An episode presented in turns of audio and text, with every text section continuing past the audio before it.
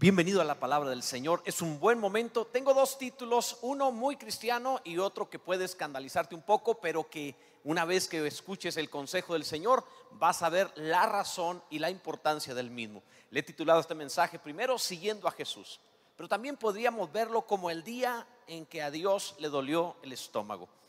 Y es porque una porción de lo que vamos a leer habla precisamente de una tremenda compasión por parte de nuestro Señor. Te invito a leer la palabra ahí en el Evangelio según Mateo, en el capítulo 14. Estaremos viendo los versículos del 13 al 21.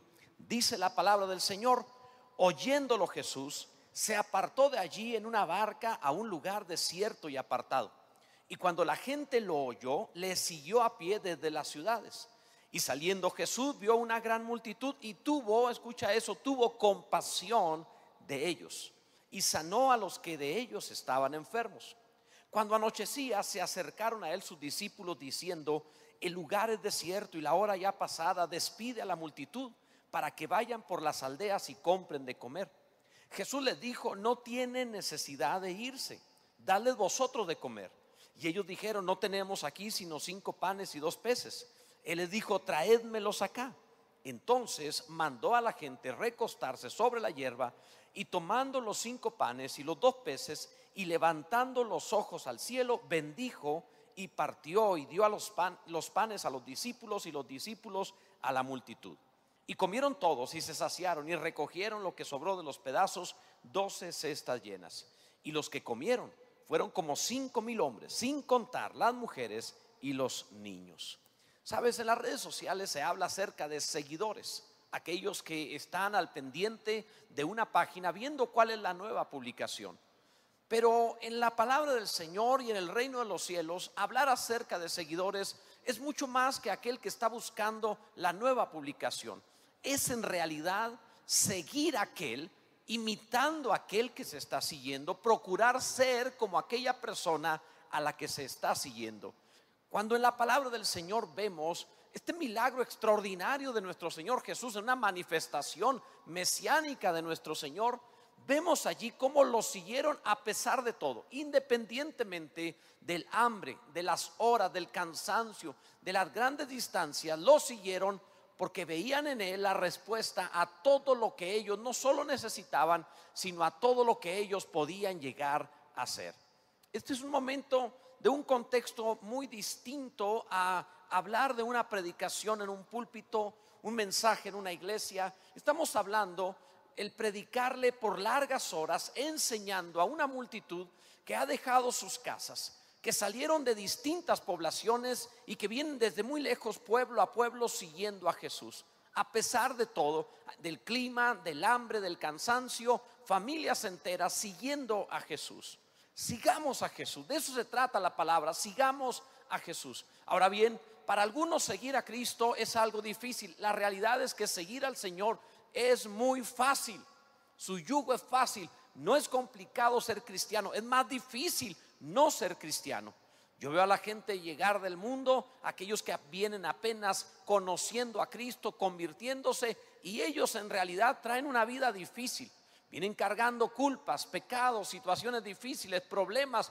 Ellos realmente están viviendo una situación difícil. Pero vivir en Cristo no es complicado, es algo mucho mejor que cualquier otra clase de existencia, porque es difícil llamarle vida. Por eso quiero hablarte hoy acerca de esto, siguiendo a Jesús. Sin embargo, hablé de otro, otra frase más porque vamos a ver la compasión de Jesús a un nivel extraordinario. Primero, el versículo 13 nos habla acerca de seguir a Jesús como sea, como sea. Dice el pasaje que le siguió a pie la gente, la multitud, desde las ciudades.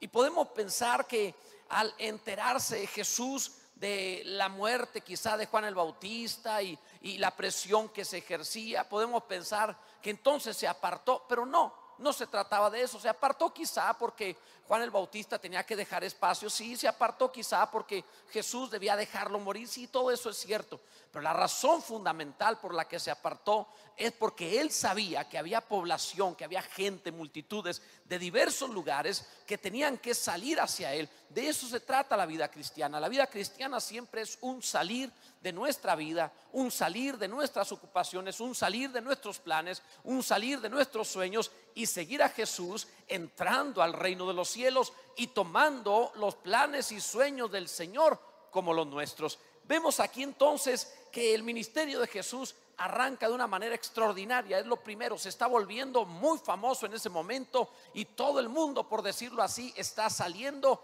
para ir hacia Él, siguiendo a Jesús. Ahora bien, debes saber que se trataban de tiempos complicados. No había transporte, no tenían comodidades, no era fácil llevar alimentos, no había dónde refrigerarlos y tampoco podían pensar en ir rápidamente a alguna tienda como en el siglo XXI a comprar algo. Estamos hablando de personas que iban a lugares desiertos en la incomodidad de ir con todo y sus familias, sus mujeres, sus niños, para ir a oír un mensaje. No estamos hablando de la incomodidad de una cuarentena, tampoco estamos hablando de la incomodidad de las situaciones de este mundo o las distancias o si tengo el auto o no tengo el auto. Estamos hablando acerca de estoy dispuesto a todo por Cristo.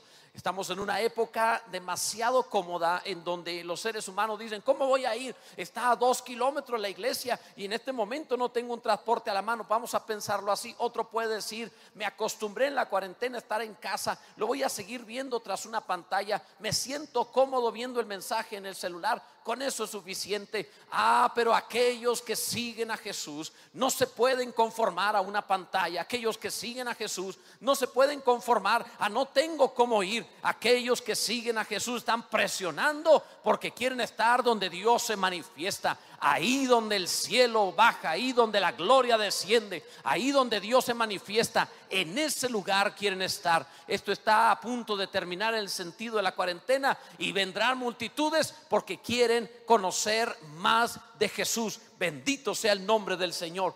De eso hablamos, bendito sea Dios. En segundo lugar, sigue a Jesús aún en la necesidad sigue a Jesús. Dice el pasaje, el verso 14, saliendo Jesús vio una gran multitud y tuvo compasión de ellos. Muchos de ellos estaban enfermos, venían con sus necesidades, con sus problemas, con sus motivos de oración, razones suficientes para salir a buscar a Jesús. Lo entendemos, venían con gran necesidad y la palabra dice que el Señor tuvo gran compasión de ellos. Ahora, debes saber que esa, esa, toda esa frase, gran compasión de ellos, en, griego, en el original de este versículo, es una sola palabra muy larga en griego, la cual literalmente significa, le dolió el estómago, estremecido de compasión. La idea de esto es que Jesús literalmente en ese momento tuvo un impacto emocional en las entrañas, en los intestinos, tuvo un impacto emocional porque vio la necesidad de la gente, porque vio que tenían razones para venir a Él. El Señor está verdaderamente conmovido para hacerte bien. Debes saber que no es un Dios ausente, ni difícil, ni enojado, ni alguien que tengas que hacer largos sacrificios para que pueda atenderte. Nuestro Señor tiene compasión de ti. Le impactó tremendamente. Es tanto el impacto de Jesús por amor a ti que fue a una cruz. No te va a dejar, no te va a soltar. Habrá de realizar el milagro en tu vida. El milagro de Dios hoy para ti es más fácil que cualquier otra cosa. Bendito sea el nombre del Señor. Esta palabra en especial griega que habla de la compasión de Jesús como un impacto emocional en sus entrañas viene 12 veces en la Biblia. Todas las doce ocasiones están enfocadas en Jesús. Nunca se le aplicó a otro, solo a Jesús.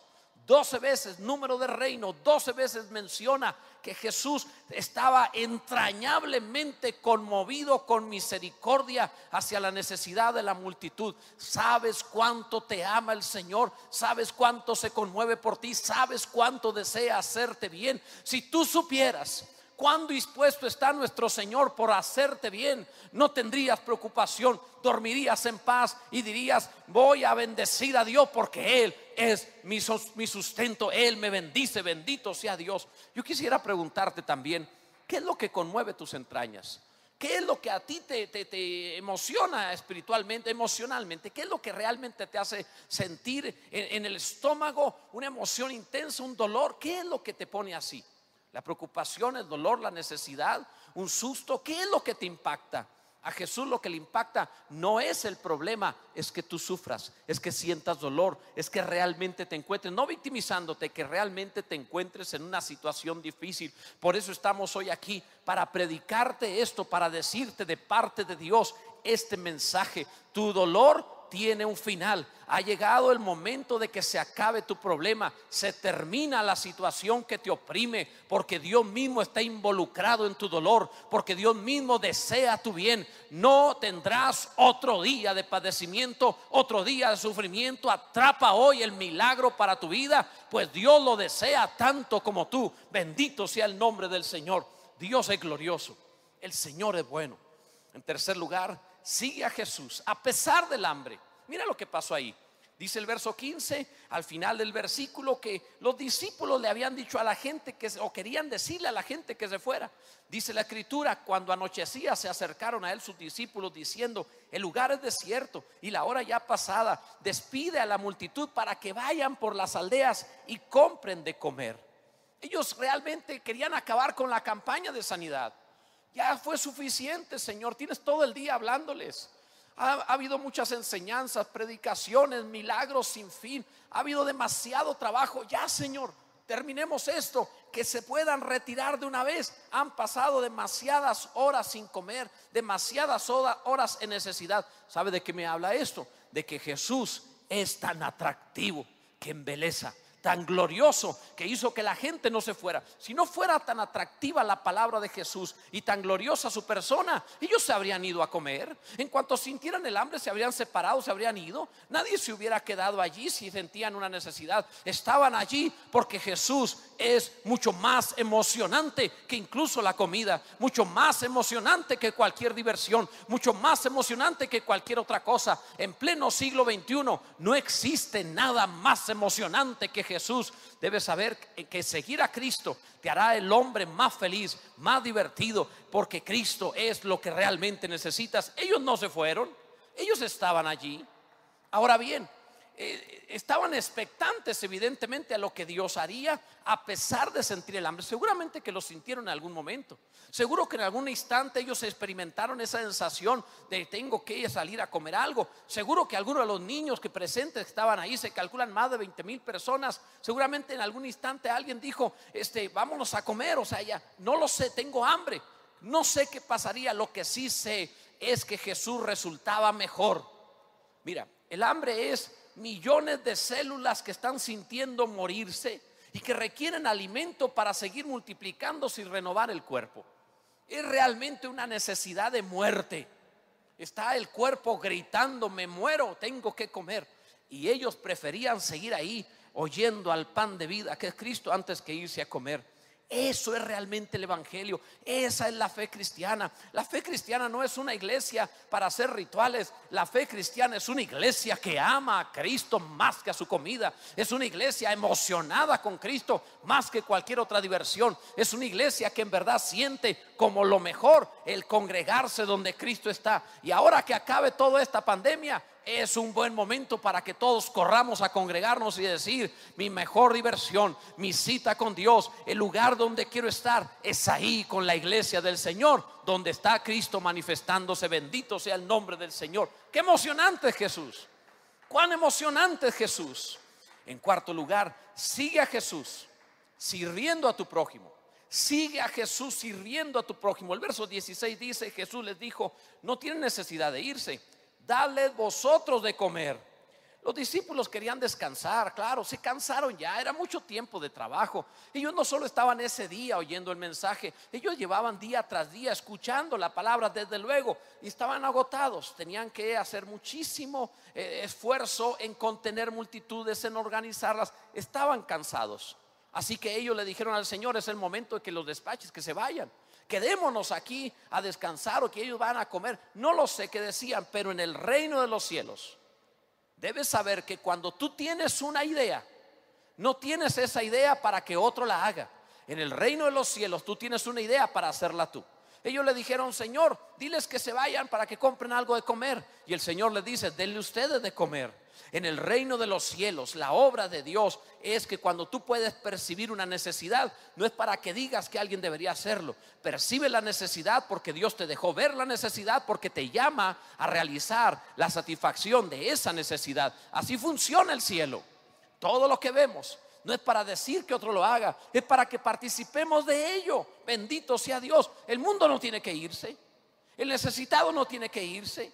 La persona que se encuentra en una situación complicada no tiene que irse. Para eso hay iglesia de Dios para hacer manos y pies, para ayudarle, para hacer, el cuerpo de Cristo y satisfacer necesidades. Palabra viva es esa clase de iglesia que tiene los recursos, la disposición, la gente, el corazón necesario para poder tocar vidas, para ayudar en la necesidad. Y lo estamos haciendo mucho antes de cualquier contingencia y lo seguiremos haciendo mucho después hasta la venida del Señor. Bendito sea Dios. Este es el trabajo, la labor de la iglesia. Gloria a Dios. Mira, toda, toda persona en la tierra tiene una dirección, un Pio Box, un sitio, eh, un apartado postal en donde vive, donde se le puede encontrar. Ahí está su residencia, ahí está su dirección, su lugar. Ahora bien, ¿cuál es la dirección de Dios? La iglesia de Dios. ¿Quieres hallar a Dios? Ven a palabra viva está la presencia de Dios en palabra viva. No te lo digo como cliché religioso, no te lo digo porque esté vendiéndote algo, te lo digo porque Dios está llamándote a venir a pasar tiempo en su presencia y recibir lo que estás buscando de Él. Bendito sea el nombre del Señor. Dios es bueno. En quinto lugar, sigue a Jesús en el poder de Jesús, en su poder. Dice el verso 17, ellos dijeron, no tenemos. No tenemos aquí sino cinco panes y dos peces.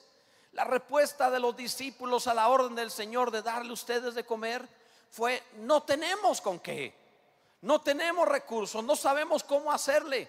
Ahora, es ahí donde el ser humano debe entender cómo funciona el reino de los cielos. Cuando Dios te da una orden es porque te está dando el poder para que lo pueda llevar a cabo. Cuando Dios dice, dale vosotros de comer, te dio autoridad, te dio poder, te dio los recursos, la fuerza para hacerlo. Tú no tienes que presentarle solamente algo, tienes que presentarle la disposición de creer que lo que Él te ha dicho lo puede realizar. Si supieras cuán espectacular eres, si supieras cuán poderoso eres en Dios, esto no es ligero, su orden es su poder. Por eso elogió aquel soldado que dijo, solo di la palabra Mira, un soldado cuando se le da una orden, ve ya tal cosa, él entiende que tiene la autoridad del imperio, del reino que lo envía, de la nación que le ha dado la orden, tiene la autoridad de esa nación para llevarlo a cabo. Y cuando Dios te da una orden, no es saber si puedes, te da una orden para que tengas el poder de llevarlo a cabo. Y Dios no nos ha dicho que tú y yo somos pusilánimes o temerosos, o que tú y yo somos insuficientes, o que tú y yo no tenemos recursos, o que tú y yo no tenemos capacidad todo lo podemos en Él. Si Él nos da una orden, dale vosotros de comer, es que la iglesia del Señor podemos hacerlo. Y hoy Dios te está dando también una orden a ti, la orden de cambiar, la orden de ser cristiano, la orden de venir a Cristo, la orden de ser una persona distinta, la orden de restaurar tu hogar, la orden de que puedes prosperar, la orden de que eres maravilloso, glorioso, espectacular ahí en tu vida hazlo en el nombre de Jesús. Si Dios te da la orden, como lo está haciendo en esta hora, te dé el poder para que lo lleves a cabo. Dios es glorioso, bendito sea su nombre. En sexto lugar, sigue a Jesús con todo, con todo. Jesús le dijo en el verso 18, traédmelos acá. Lo poco que tengas, un poco de pan, un poco de peces, no importa, trae todo. Porque no se trata de la cantidad, se trata del todo. Parece poco, pero en Dios no hay poco ni mucho, solo hay todo y nada. Si ellos reservaban algo y daban una parte, es nada. Si ellos lo dan todo, aunque parezca poco, es lo que hace falta, es suficiente. En el reino de los cielos así funciona. Dios nunca te va a pedir algo que no puedas dar. Dios jamás te va a poner una medida que no puedas llegar.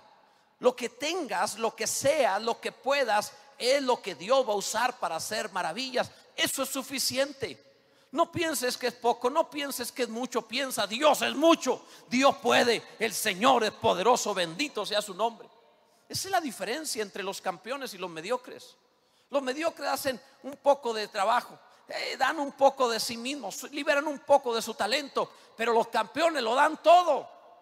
Quizás son mejor o no que otros, pero lo dan todo y eso atrae a Dios. Cuando lo das todo, cuando pones el corazón de verdad, el Señor va a hacer el resto y con ese poco lo hará todo. Bendito sea el nombre del Señor. Tú todo en Dios. En séptimo lugar, sigue a Jesús en la abundancia. El verso 19 dice, y esto es algo espectacular, te voy a dar en los próximos minutos unas semillas de abundancia que si las practicas tu vida va a ser verdaderamente prosperada. Tú sabes si dices hoy, yo no estoy de acuerdo con la prosperidad, tú eres libre para vivir sin prosperidad. Pero si hoy atrapas estos principios y los pones en práctica, te va a cambiar la existencia desde ahora y para siempre. Mira lo que dice ahí, esta, esta abundancia. El verso 19, entonces mandó a la gente recostarse sobre la hierba y tomando los cinco panes y los dos peces y levantando los ojos al cielo, bendijo, lo partió, dio los panes a los discípulos y los discípulos a la multitud. Fíjate la semilla de abundancia. Uno, descansa confiado, tranquilo, ordenado. Lo primero que hizo fue pónganse de 50 en 50 en orden y descansen, los recostó. Esto es importante, confía y organízate. Primera semilla, descansa en orden. No va a prosperarte Dios si estás preocupado y si estás desordenado. La primera semilla, descansa en orden y vendrá la bendición de Dios sobre ti. Segunda semilla, fíjate, descansa en paz, porque dice que estaban descansando sobre la hierba, lo recostó sobre la hierba. Esto te habla acerca de la hierba en lo temporal. No te preocupes por lo temporal. Va y viene, no es tan importante, va a pasar. Eso no es el motivo de la vida. Que no te quite el sueño. Descansa confiado, en orden y deja lo temporal que no sea una preocupación. Tercera semilla, usa lo que sí tienes en lugar de llorar lo que no tienes. Cada vez que tus ojos están puestos en aquello que no posees, sufres. Pero cuando tú comienzas a decir, Dios, gracias por la bendición que me has dado, gracias por haber puesto tu mano sobre mí, gracias por esto que sí tengo, y eres agradecido por lo que sí has recibido, estás en el camino correcto para recibir mucho más. Fíjate bien, cuarta semilla, reconoce de dónde viene tu milagro. Jesús volteó hacia los cielos para bendecir. Reconoce que tu milagro viene de Dios. No fue el amigo, el compañero, el contacto que te ayudó a prosperar. Tampoco fue el banco, no fue alguien que te heredó. Fue Dios. Independientemente del medio utilizado, voltearás al cielo y dirás, de Dios, del buen Padre, viene toda buena dádiva, todo don perfecto, bendito sea su nombre para siempre. Gloria a Dios. Quinta semilla, bendice a Dios y bendice tu semilla. Jesús volteó hacia los cielos y bendijo a Dios. Él no se quejó, él no dijo porque a mí, él no dijo cuando me toca, él bendijo a Dios, bendito sea Dios. Y luego bendijo la semilla. Lo que había recibido lo bendijo. Él no dijo, con esto tan poquito no vamos a poder, esto no nos alcanza, esto no es suficiente. No maldigas la semilla, bendícela, di gloria a Dios por esto. No maldigas ese auto, bendícelo. No maldigas esa casa, bendícela. No maldigas esa familia, bendícela. No tienes que maldecir nada, lo recibido, bendícelo en el nombre de Jesús. Esto es algo que debemos entender, gloria a Dios. Ahora, sexta semilla, partición. Todo en el reino de los cielos debe crecer y multiplicarse en más. No dividir, multiplicarse como células multiplicándose. Jesús tomó el pan, lo partió y dio a los discípulos. Este partirlo, este poder hacer más, debes saber que a Dios le fascina la productividad. Tú tienes un poco y lo, empiezas a multiplicar para producir más. Dios hará que abunde. Pero cuando tú lo tomas y dices, nomás esto es mío, no se lo doy a nadie, esto me pertenece, esto no se lo puedo pasar a nadie más, no me va a alcanzar si ayudo a otro. Si tú piensas de esa manera, no prosperarás. Es el momento de dar porque dando se recibe. Gloria a Dios. Y la séptima semilla de esto es involucra a otros fieles en esta abundancia, en este milagro. Jesús lo partió y no se lo dio a la gente, lo partió y se lo dio a, los discípulos para que ellos se lo dieran a los demás. Esta es una semilla maravillosa. Busca a hombres y mujeres de fe con los cuales juntarte.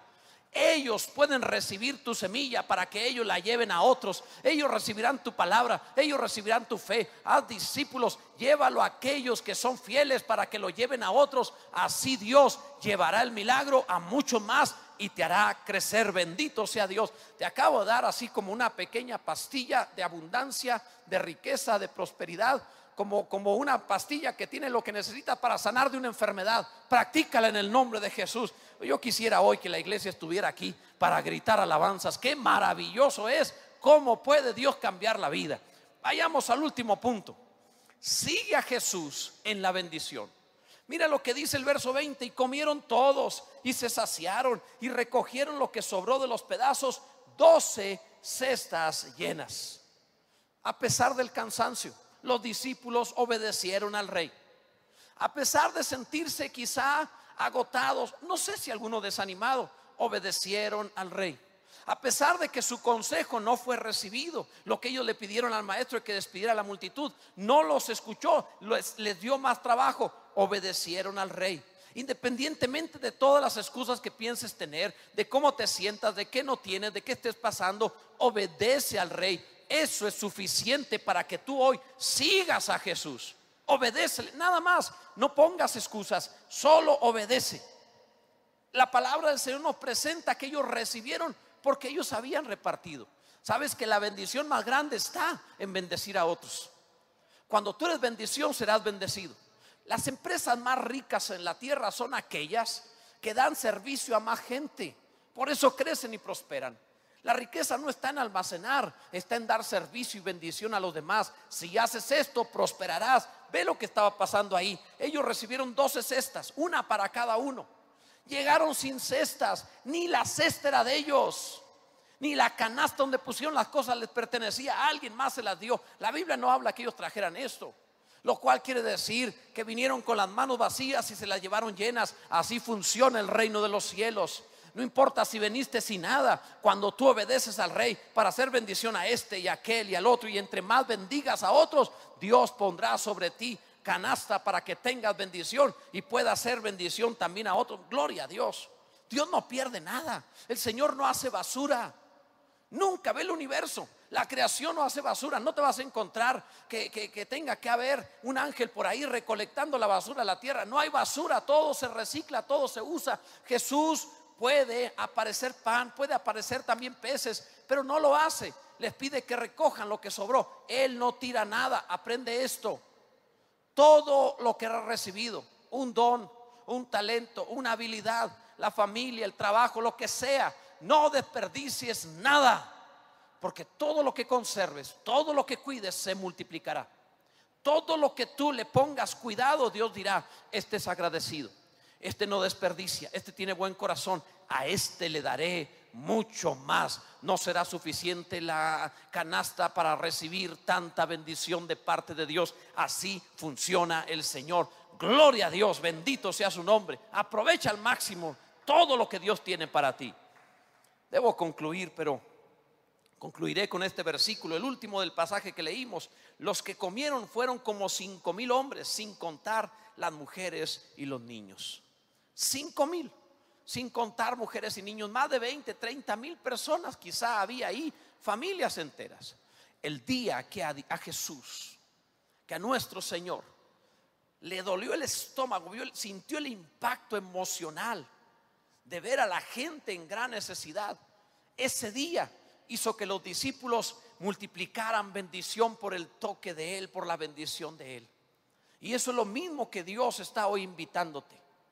En lugar de ponerte en la medida de la multitud, en la, entre la gente diciendo cuánto necesito, extenderé la mano. Mi invitación es para que sigas a Jesús y te pongas del lado de los que son bendición para otros. ¿Qué deseas? ¿Comer hasta saciarte o llevarte una canasta para ti solo con abundancia? ¿Qué deseas? ¿Ser entre los que extendieron la mano y recibieron lo que necesitaban para ese día?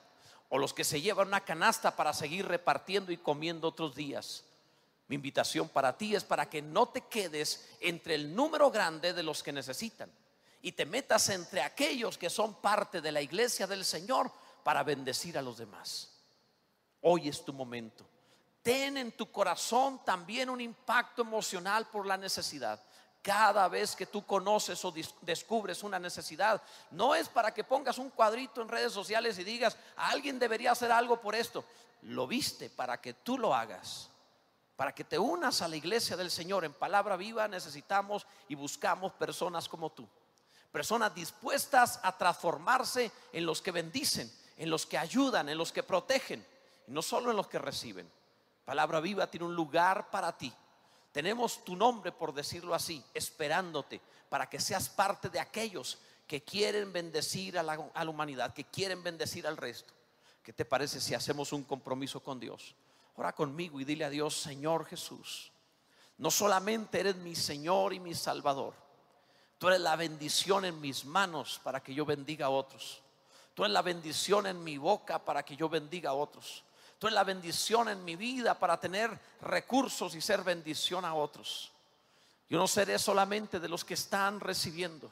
Me transformo hoy en alguien productivo, alguien que bendice, alguien que da. Gracias Señor quiero compartir contigo la pasión que tienes por dar y bendecir. Gracias por aceptarme en las filas de los que pueden ser una bendición. Si tú has orado estas palabras, si tú te estás uniendo al gran ejército de hombres y mujeres cristianos, temerosos de Dios, dispuestos a hacer el bien, te esperamos. En breve tendremos nuevamente nuestras reuniones y tú debes estar en alguna de nuestras iglesias.